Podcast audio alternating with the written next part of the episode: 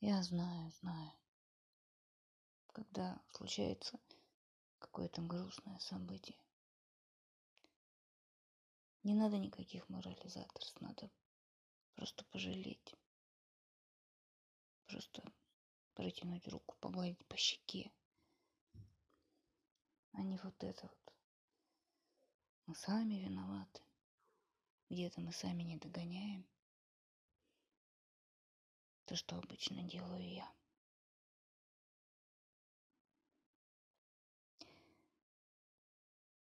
Голоса зазвучали ближе и прошли стороной.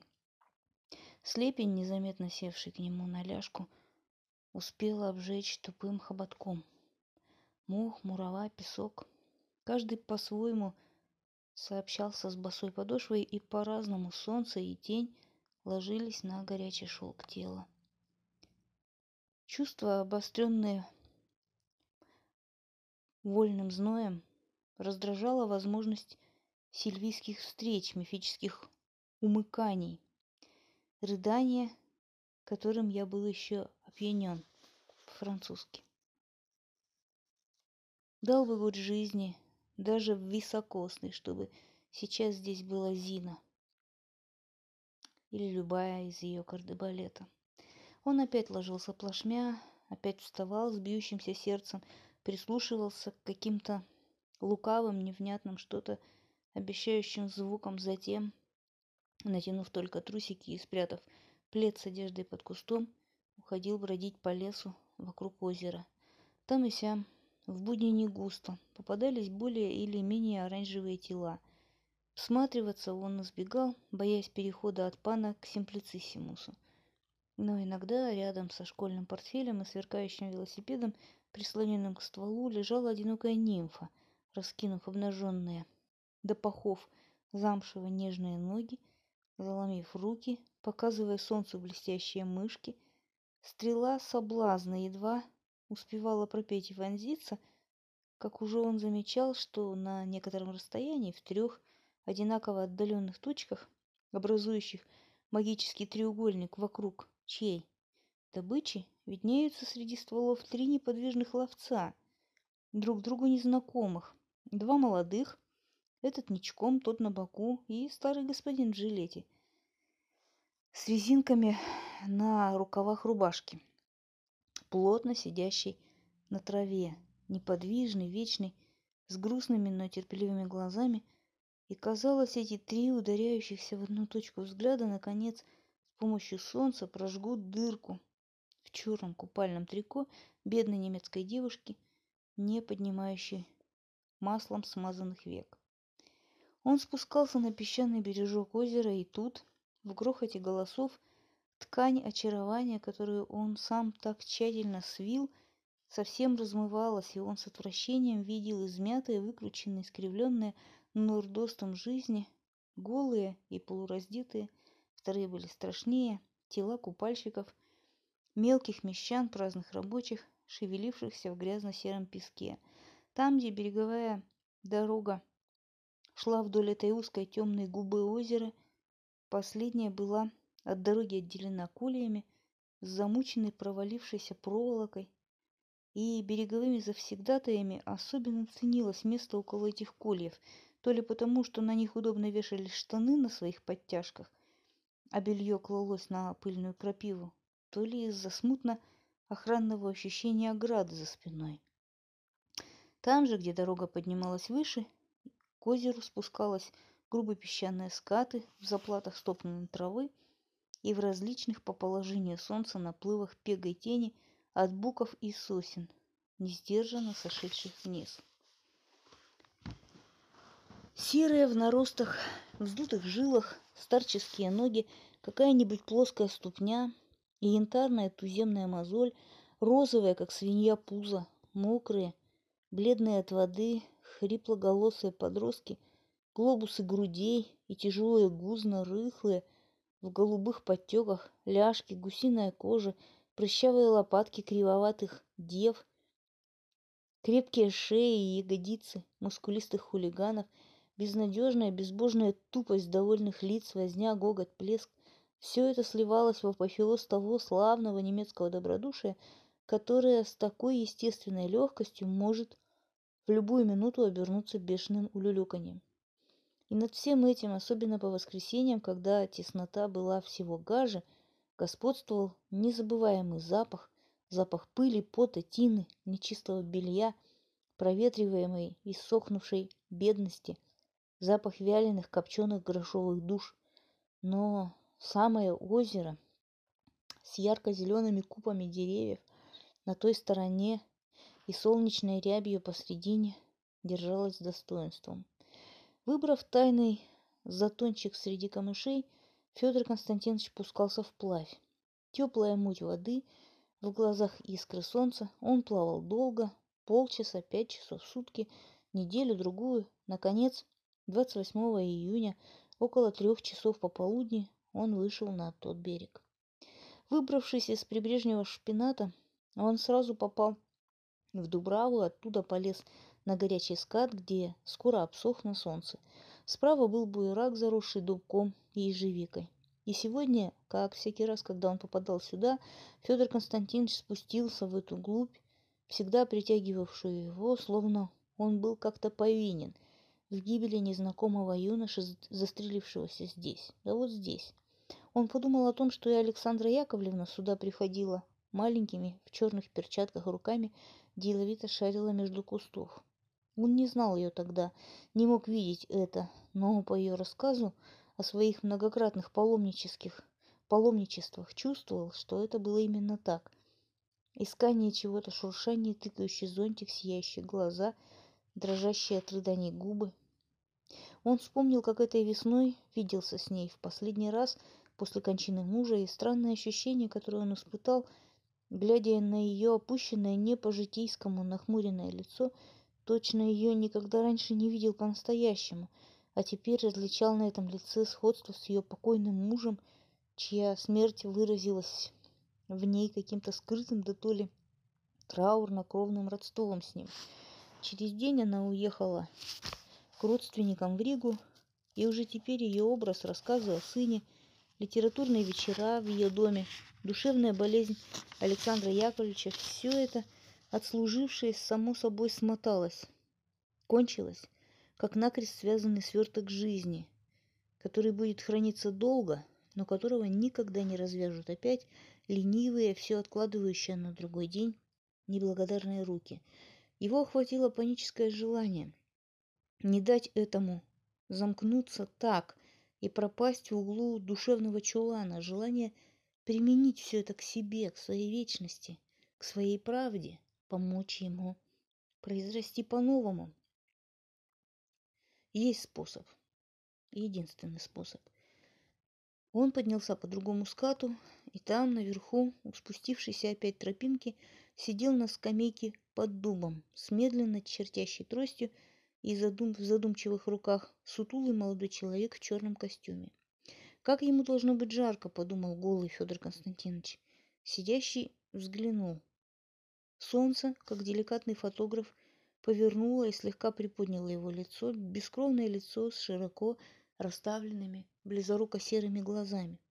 Между углами крахмального воротничка типа собачья радость блеснула запонка над съехавшим узлом галстука.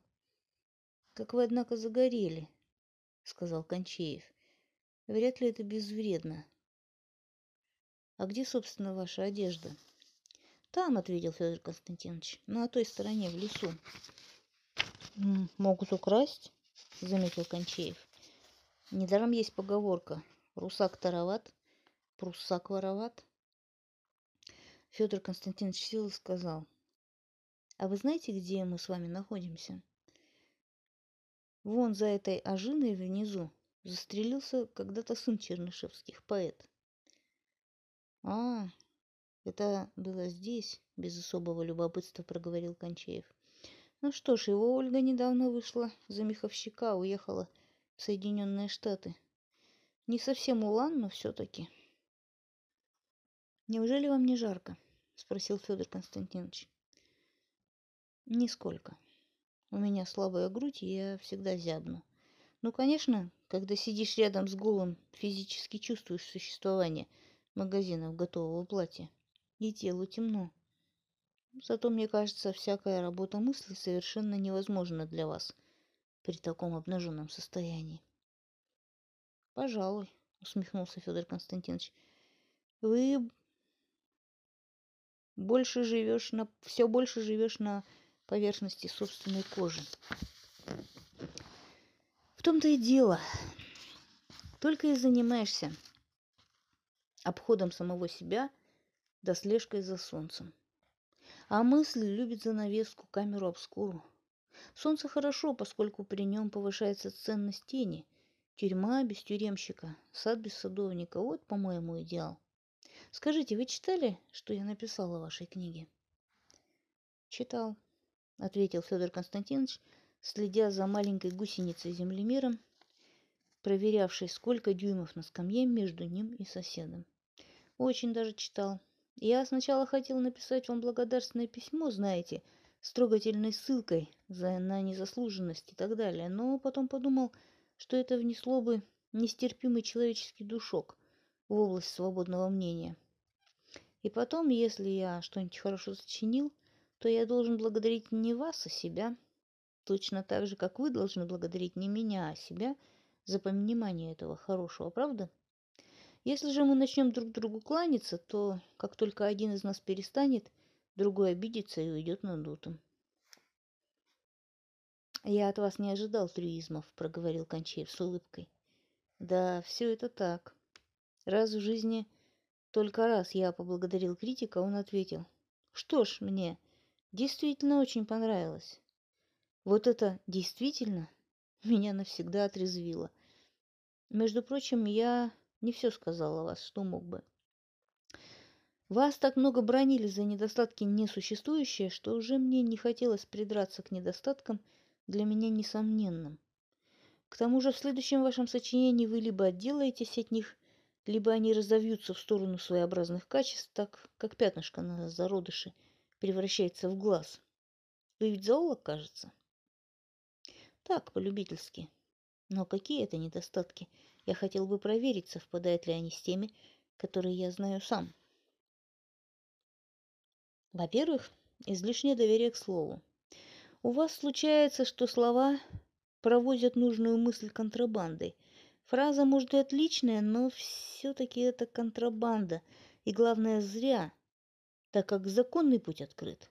А ваши контрабандисты под прикрытием темноты слога со всякими сложными ухищрениями провозят товар, на который и так нет пошлины. Во-вторых, некоторая неумелость в переработке источников. Вы словно так и не можете решить, навязать ли былым делам и речам ваш стиль, или еще обострить их собственный.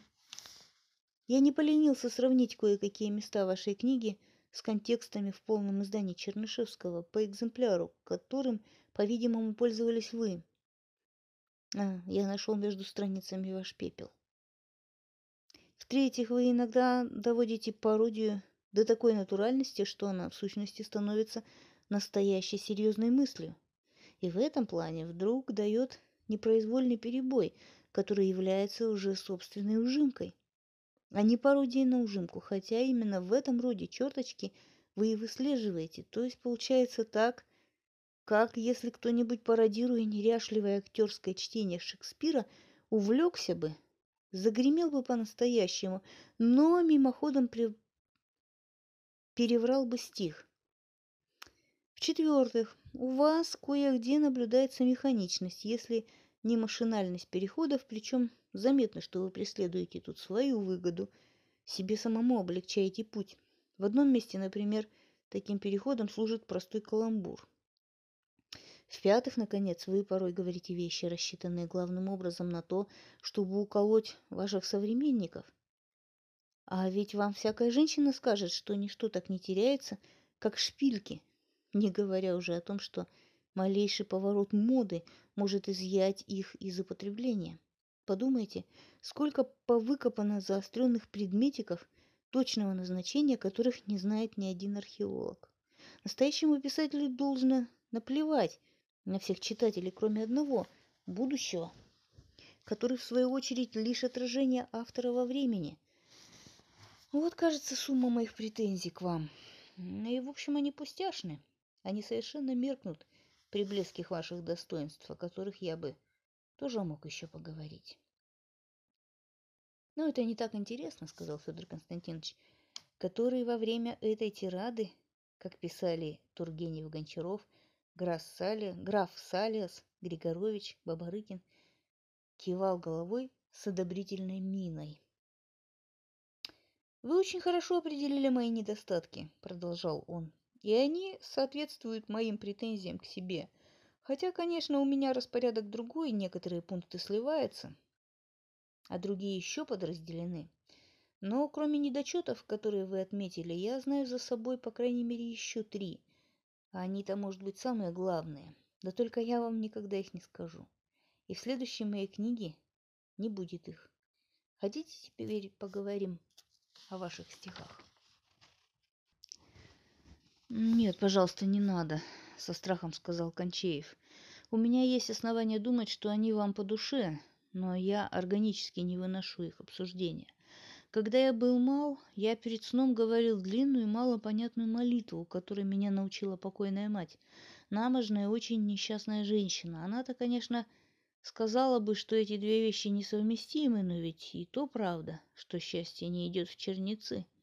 Эту молитву я помнил и повторял долго, почти до юности, но однажды я вник в ее смысл, понял все ее слова, и как только понял, сразу забыл, словно нарушил какие-то невосстановимые чары.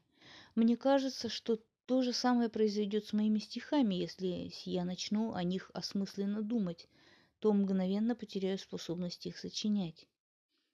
Вы-то, я знаю, давно развратили свою поэзию словами и смыслом, и вряд ли будете продолжать ею заниматься. Слишком богаты, слишком жадны. Муза прелестна бедностью.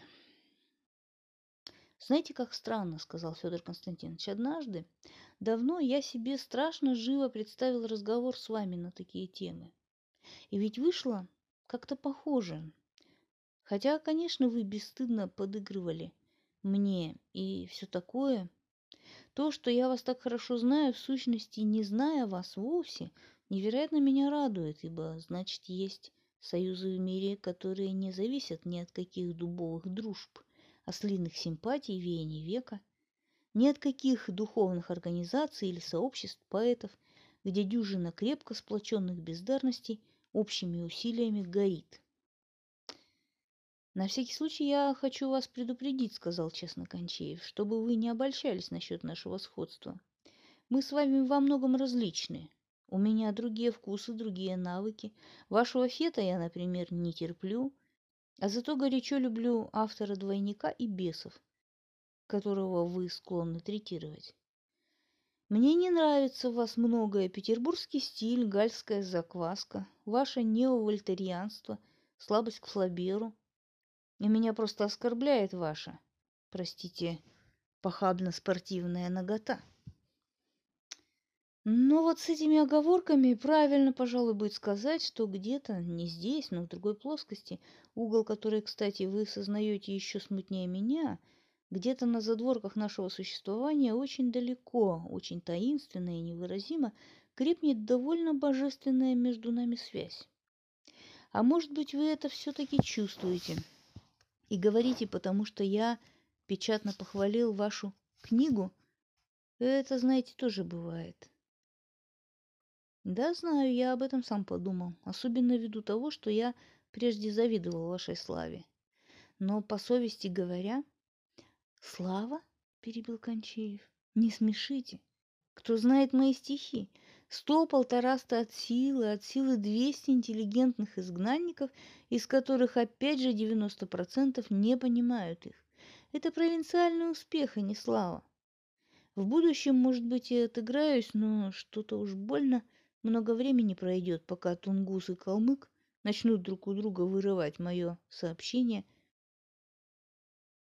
под завистливым оком Финна. Но есть утешительное ощущение, задумчиво сказал Федор Константинович. Можно ведь занимать под наследство.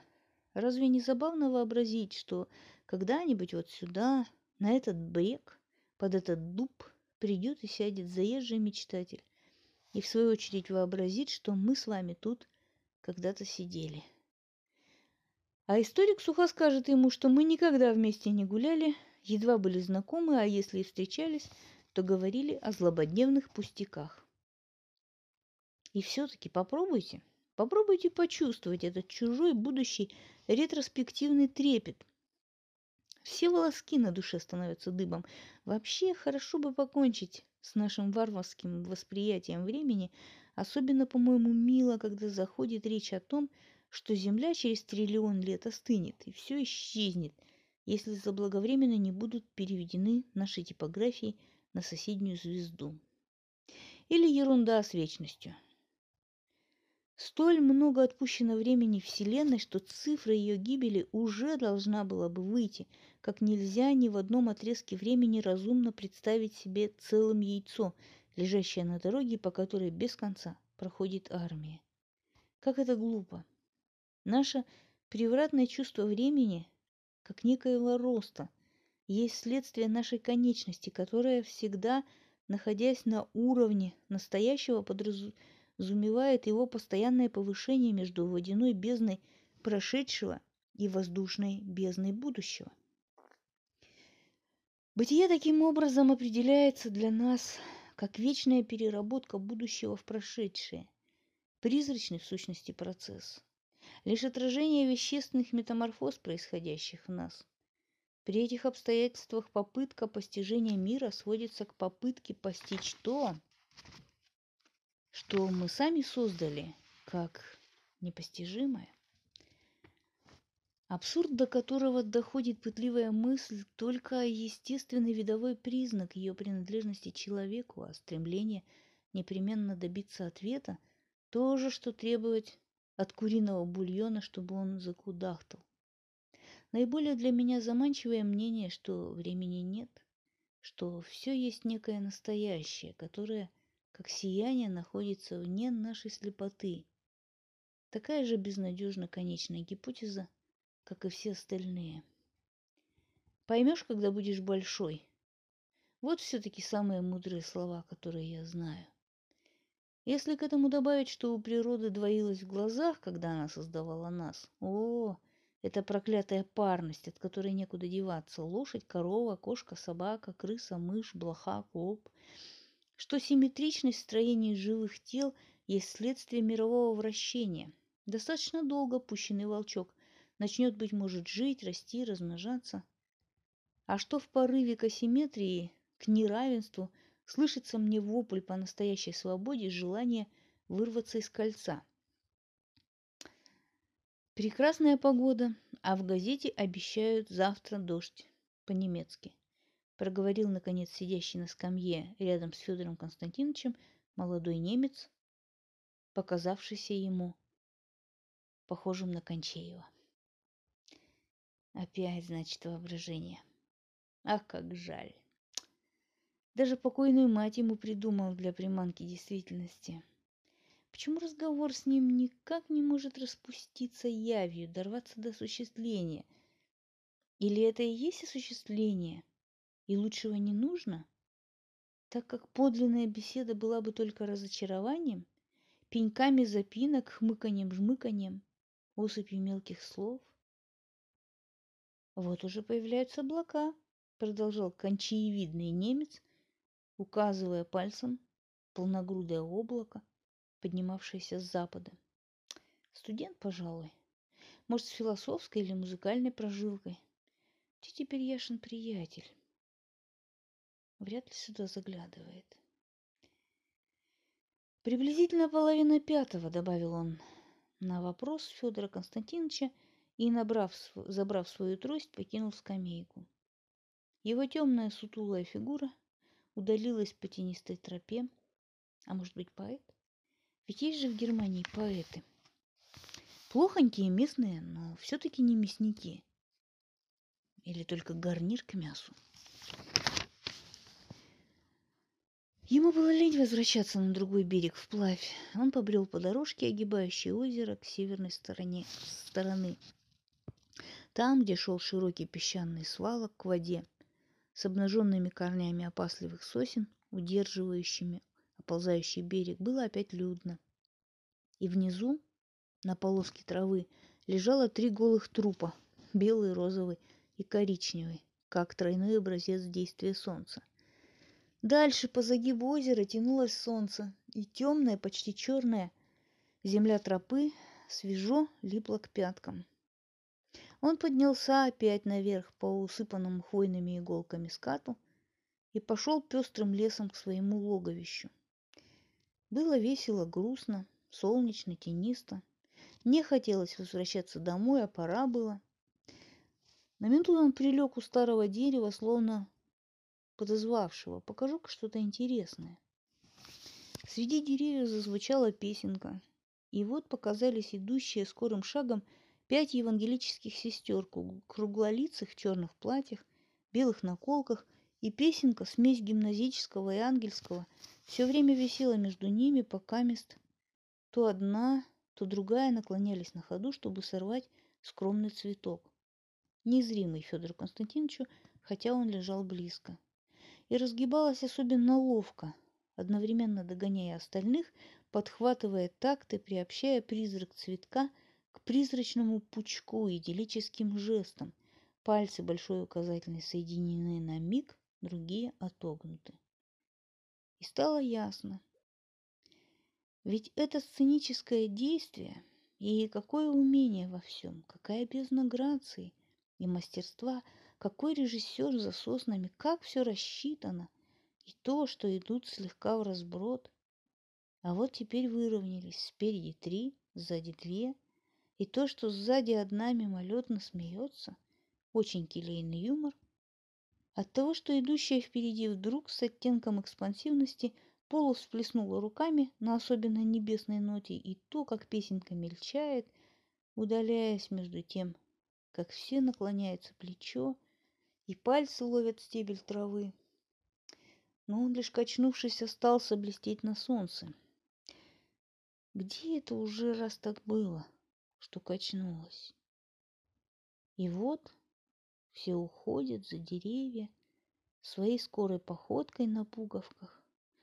И какой-то полуголый мальчик, будто ища свой мяч в траве, грубовато, машинально повторяет обрывок их песенки, знакомый музыкантам смешной повтор.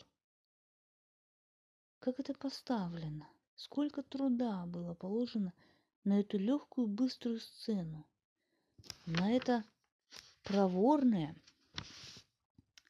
прохождение, какие мускулы под этим тяжелым с виду черным сукном, которое после антракта будет сменено на газовые пачки. Облако забрало солнце, лес поплыл и постепенно потух. Федор Константинович направился в чащу, где оставил одежду. В ямке под кустом, всегда так услужливо укрывший ее, он теперь нашел только одну туфлю, все остальное – плед, рубашка, штаны – исчезло.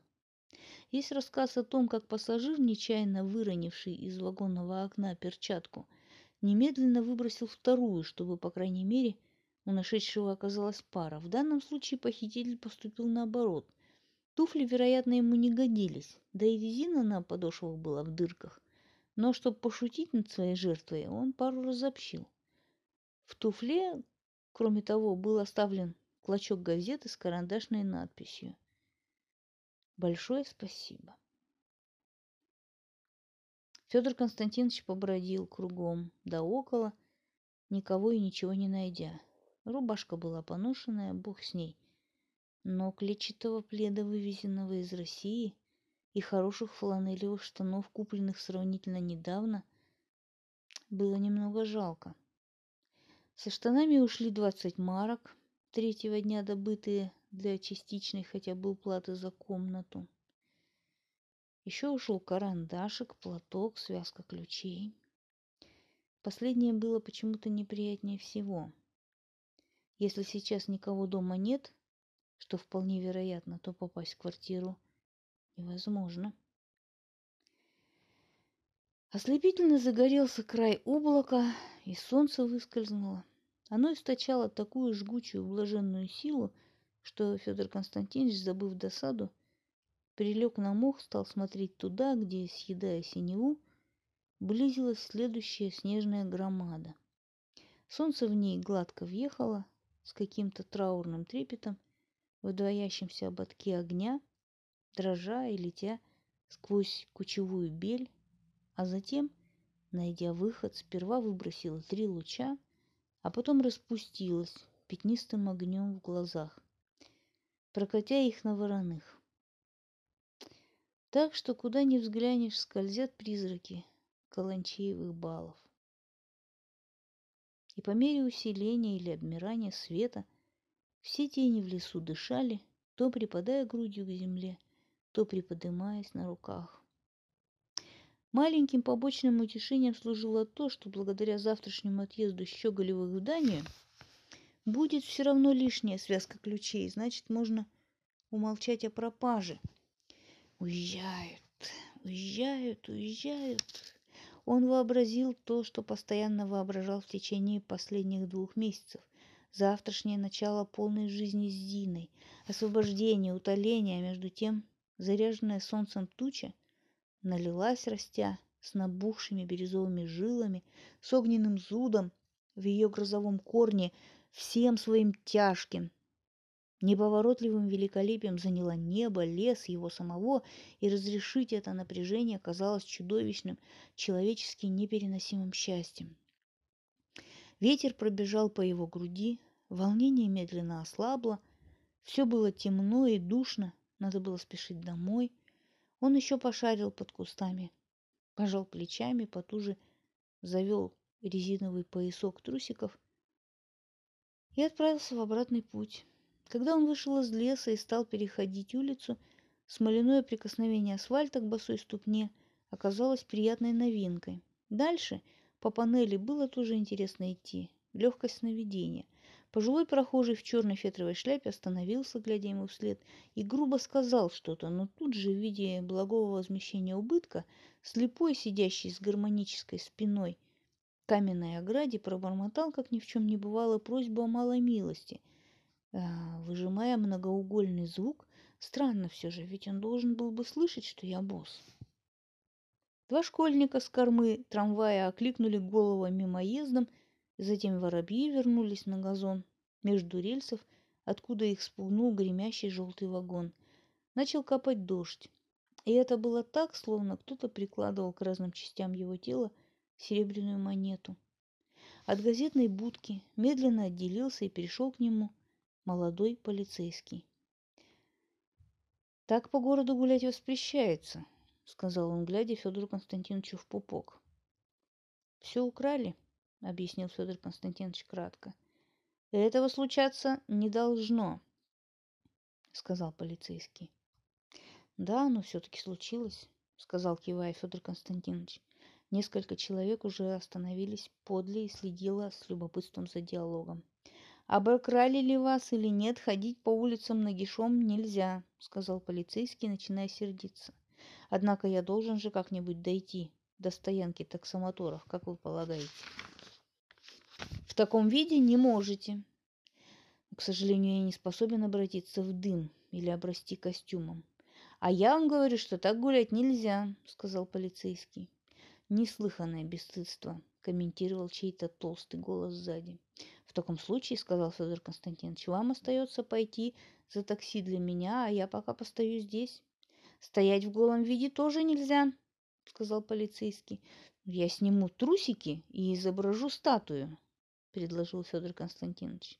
Полицейский вынул книжечку и так вырвал из нее карандаш, что уронил его на панель.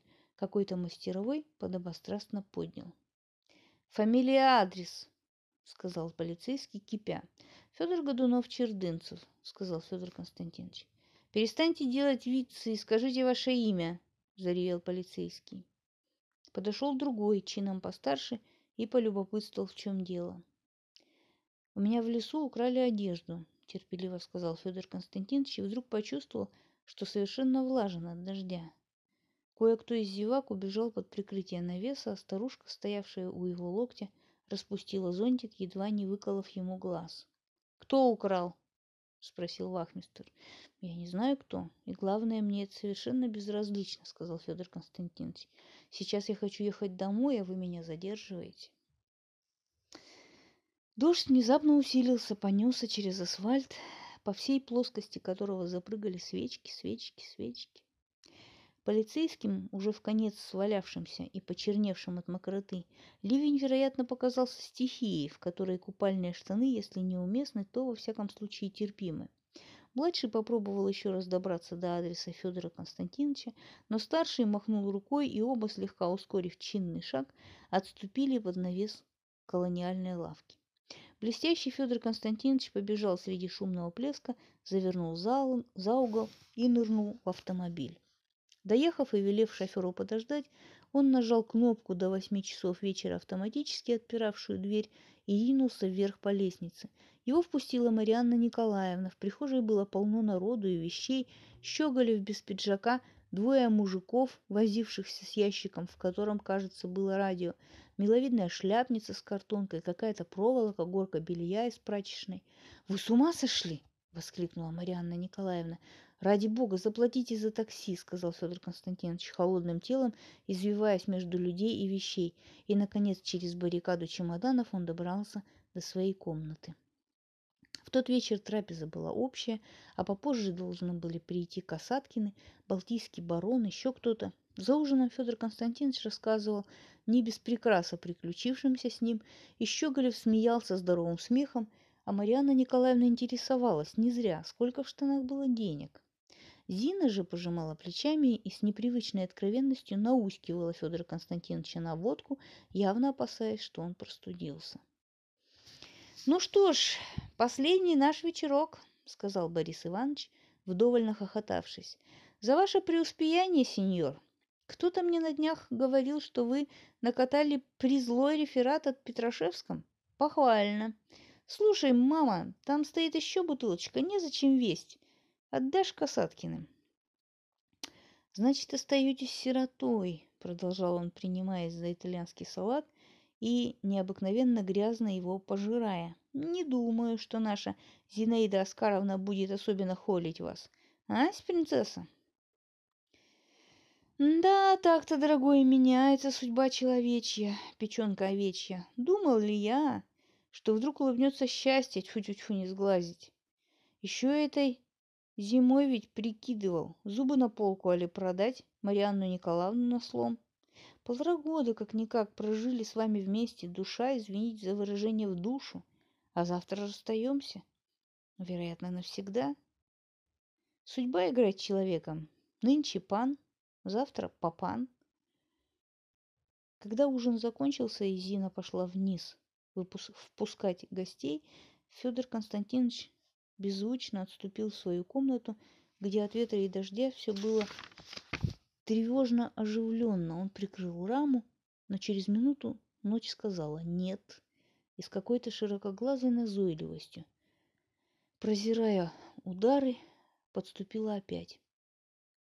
Мне было так забавно узнать, что у Тани родилась девочка, и я страшно рад за нее, за тебя. Я Тане на днях написал длинное лирическое письмо – но у меня неприятное чувство, что я неправильно написал ваш адрес. Вместо 122 какой-то другой номер, но ура, тоже в рифму. Как уже было раз, не понимаю, от чего это происходит. Пишешь, пишешь адрес множество раз машинально и правильно, а потом вдруг спохватываешься, посмотришь на него сознательно и видишь, что не уверен в нем, что он незнакомый и очень странно. Знаешь, потолок. Потолок пастолог, патолог и так далее, пока потолок не становится совершенно чужим и одичалым, как локотоп или покотол. Я думаю, что когда-нибудь со всей жизнью так будет. Во всяком случае, передай Танечке всякого от меня веселого зеленого, лешински летнего. Завтра уезжают мои хозяева, и от радости я вне себя, вне себя.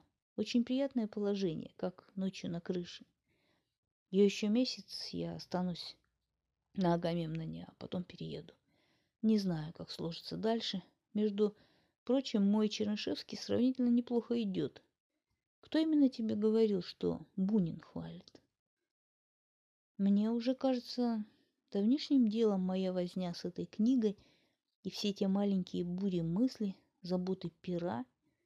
И теперь я совершенно пуст, чист и готов принять снова постояльцев. Знаешь, я как цыган, черен от грюневальского солнца. Кое-что вообще намечается. Вот напишу классический роман с типами, с любовью, с судьбой, с разговорами. Дверь вдруг открылась, наполовину вошла Зина и, не отпуская дверной ручки, бросила к нему на стол что-то. «Вы заплатите маме», — сказала она, прищурилась и исчезла. Он развернул бумажку. Двести. Сумма представилась огромной, но минутное вычисление показало, что только как раз хватит за два прошлых месяца. 80 плюс 80 и за ближайшие 35 уже без еды. Но все вдруг спуталось, когда он начал соображать, что в этом последнем месяце не обедал, но зато получал более сытный ужин. Кроме того, внес за это время 10 или 15. Марок, а с каким, с какой, с другой стороны, должен за телефонные разговоры и за кое-какие мелочи, как, например, сегодняшний таксомотор. Решение задачи было ему не по силам, скучно, и он засунул деньги под словарь. И с описанием природы. Я очень рад, что вы, ты, ты перечитываешь мою штуку, но теперь пора ее забыть. Это только упражнение, проба, сочинение накануне каникул. Очень я соскучился по тебе. И, может быть, повторяю, не знаю, как сложится, посещу тебя в Париже. Вообще, я бы завтра же бросил эту тяжкую, как головная боль, страну, где все мне чуждо и противно, где роман о кровосмешении или бездарно-ударная, приторно-риторическая, фальшиво-вшивая повесть о войне считается венцом литературы – где литературы на самом деле нет и давно нет, где из тумана какой-то скучнейшей демократической мокроты, тоже фальшивой, торчат все те же сапоги и каска, где наш родной социальный заказ заменен социальной оказией и так далее, и так далее. Я бы мог еще долго. И занятно, что полвека тому назад Любой русский мыслитель с чемоданом совершенно то же самое строчил. Обвинение настолько очевидное, что становится даже плоским. Зато раньше, в золотой середине века, боже мой, какие восторги. Маленькая гемютная Германия. Ах, кирпичные домики. Ах, ребятишки ходят в школу. Ах, мужичок не бьет лошадку дрекольем. Ничего, он ее по-своему замучит. По-немецки в укромном уголку да каленым железом. Да, я бы давно уехал. Но есть некоторые личные обстоятельства, не говоря о моем чудном здесь одиночестве, а о чудном благотворном контрасте между моим внутренним обыкновением и страшно холодным миром вокруг. Знаешь, ведь в холодных странах теплее в комнатах. Конопатят и топят лучше. Но эти личные обстоятельства способны так повернуться, что, может быть, скоро, прихватив их с собой, покину Карманию. А когда мы вернемся в Россию? Какой идиотской сентиментальностью – Каким хищным стоном должна звучать эта наша невинная надежда для оседлых россиян? А ведь она не историческая, только человеческая. Но как ее объяснить? Мне-то, конечно, легче, чем другому жить вне России, потому что я наверняка знаю, что вернусь, во-первых, потому что увез с собой от нее ключи, а во-вторых, потому что все равно когда. Через сто, через двести лет буду жить там в своих книгах или хотя бы в подстрочном примечании исследователя. Вот это уже, пожалуй, надежда историческая, историка литературная. Вожделею бессмертия, хотя бы его земной тени. Я тебе сегодня пишу сквозные глупости, как бывают сквозные поезда. Потому что я здоров, счастлив. А кроме того, все это каким-то косвенным образом относится к Таниному ребеночку. Альманах называется «Башня». У меня нет. Но я думаю, ты найдешь в любой русской библиотеке. От дяди Олега мне ничего не было. Когда он выслал? По-моему, ты что-то спутала. Ну вот. Будь здорова, целую тебя. Ночь тихо идет дождь. Он нашел свой ночной темп и теперь может идти бесконечно.